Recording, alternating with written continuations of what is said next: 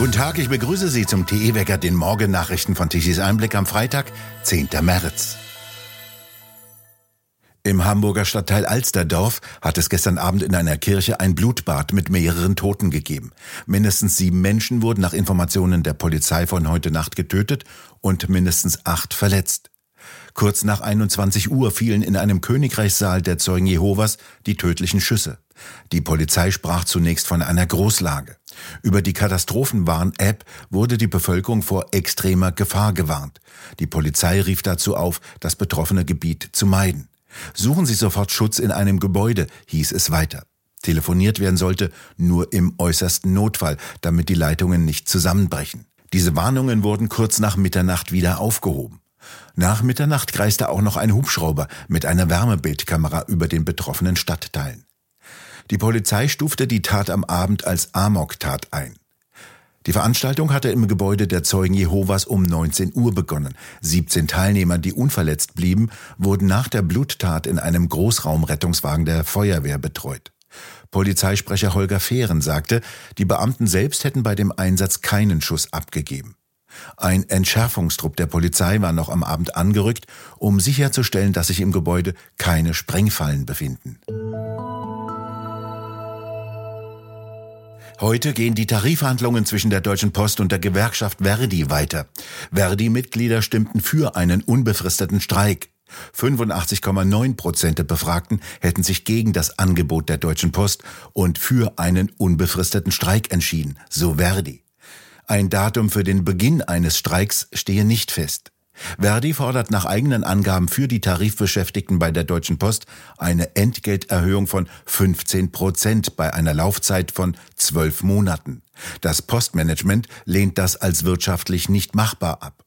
Die Post dagegen will rückwirkend ab Januar eine steuerfreie Inflationsprämie von insgesamt 3000 Euro über zwei Jahre anbieten.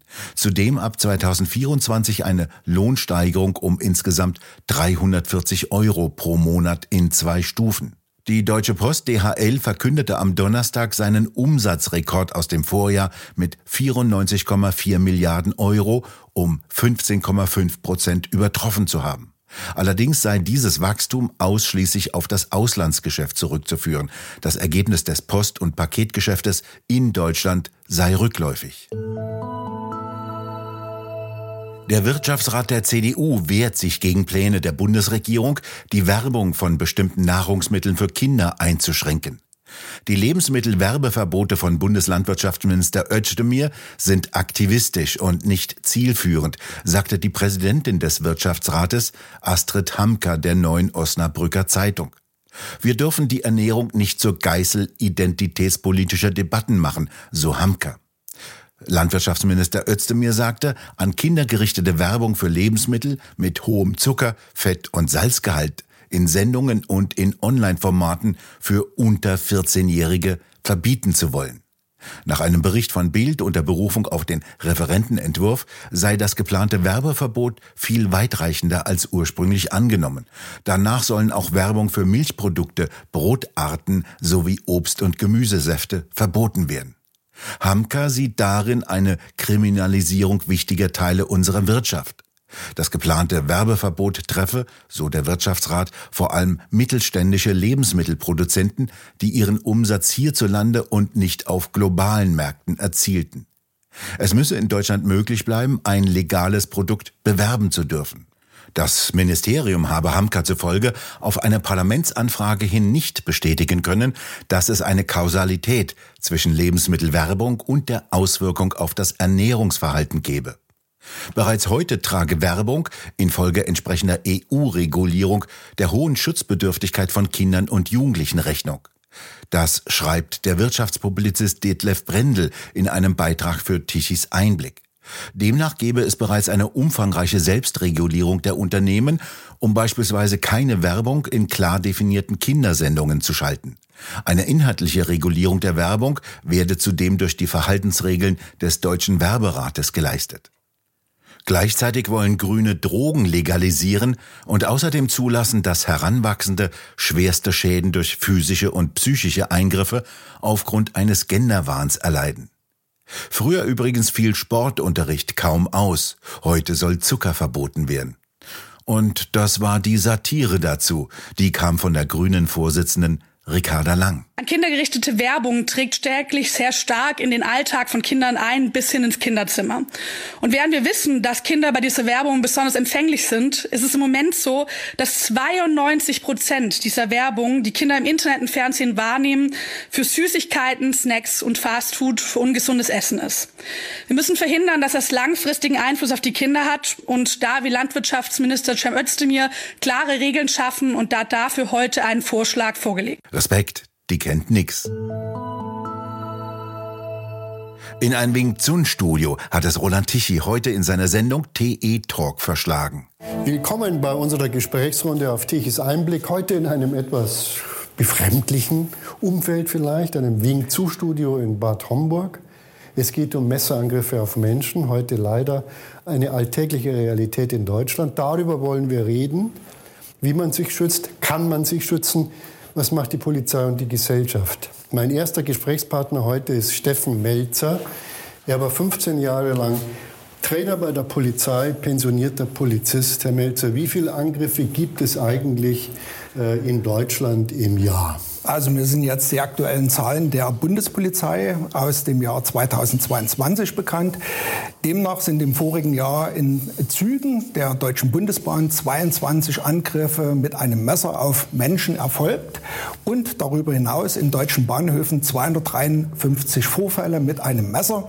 Das ergibt in Deutschland einen Durchschnitt von fast einen Angriff mit einem Messer pro Tag.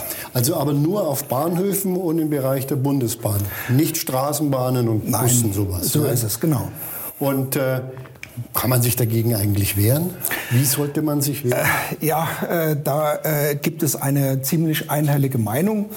Distanz, Distanz und nochmals Distanz. Es geht nichts über Flucht. Es gibt zwar diesen alten Grundsatz, das Recht muss dem Unrecht nicht weichen, aber in Deutschland liegen die Friedhöfe voller Menschen, die im Recht waren und das nützt einen ja zum Schluss auch nichts.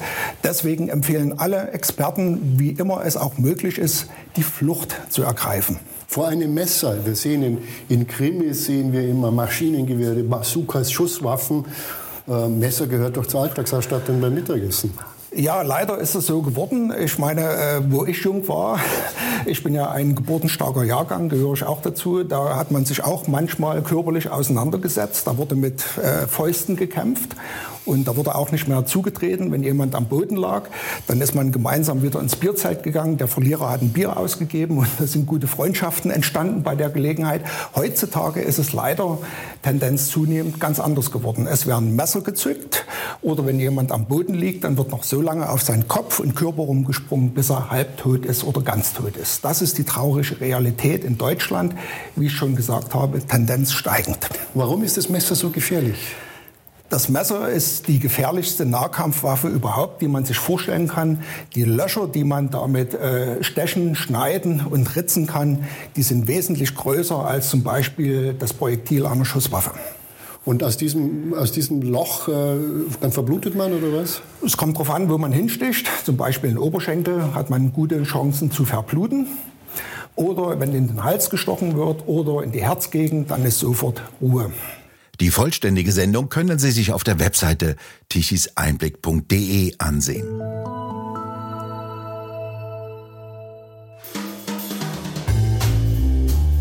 Endlich mit Aktien Geld verdienen. Professor Dr. Max Otte beantwortet Ihre Fragen zur Vermögensanlage.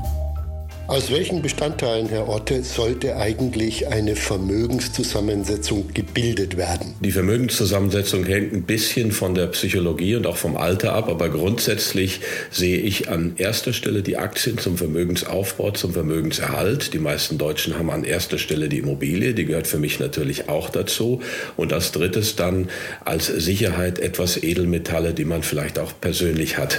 Das wäre so eine Mischung und in welcher in welchem Verhältnis, das hängt dann sehr stark von Psychologie und von Lebensalter ab. Sie möchten mehr über die Vermögensanlage in Liechtenstein nach der Methode von Professor Dr. Max Otte erfahren?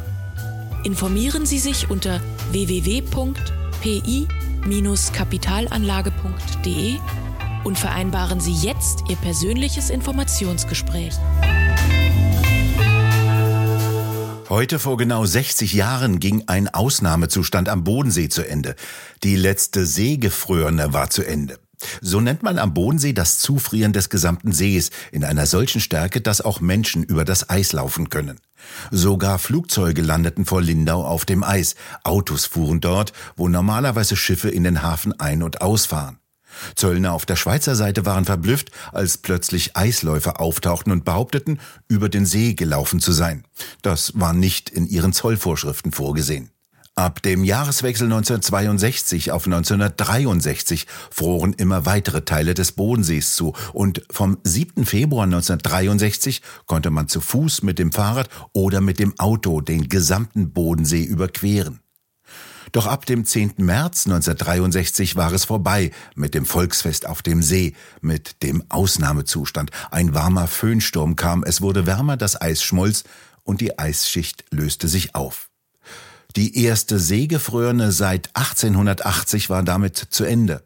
Zwei Schüler fielen ihr zum Opfer, die vor Manzell auf dem See erfroren. Dann brach noch ein Mann ein. Seit Beginn der Aufzeichnungen im 9. Jahrhundert soll es insgesamt 33 Seegefrorene gegeben haben. Diesmal machte der März im Süden mit Sturm von sich reden, mit Geschwindigkeiten von teilweise über 100 Kilometern pro Stunde und mit kräftigen Regengüssen. Im Norden dagegen herrschen weiterhin kalte Luftmassen vor. Ab heute Nachmittag kommen dann wieder Niederschläge, teilweise als Schnee, bei Temperaturen um die zwei bis drei Grad. Vier Zentimeter Schnee lagen heute Morgen in Magdeburg und Braunschweig, zwei Zentimeter meldete Hannover.